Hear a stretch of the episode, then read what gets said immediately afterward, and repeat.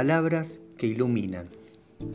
No puedo escapar a las coordenadas de época para ubicarme en el título de la conferencia que brindará Millas, marcada por la pandemia y el confinamiento como una de las medidas sostenidas para hacerle frente. Como ese distanciamiento de los cuerpos se acompasó de otro subjetivo, es algo que escuchamos en nuestra práctica. Eso implicó estar más solos, más reducidos que de costumbre a hacer algo con nuestro goce, ya autístico desde el vamos.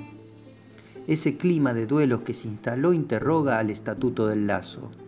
Si como advertía Freud, una de las tareas de la cultura es construir un marco regulatorio de los lazos sociales posibles, es porque hay algo en él que lo vuelve imposible, inhabitable.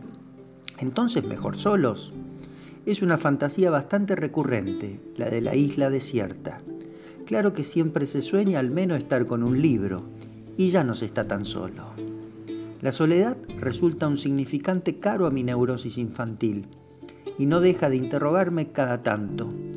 Por eso quizás me gustó el relato freudiano que Freud escribe en La angustia, en el que un niño, angustiado por hallarse en la oscuridad, se dirige a su tía, que se encuentra en una habitación contigua a la suya, y le dice, Tía, háblame, tengo miedo.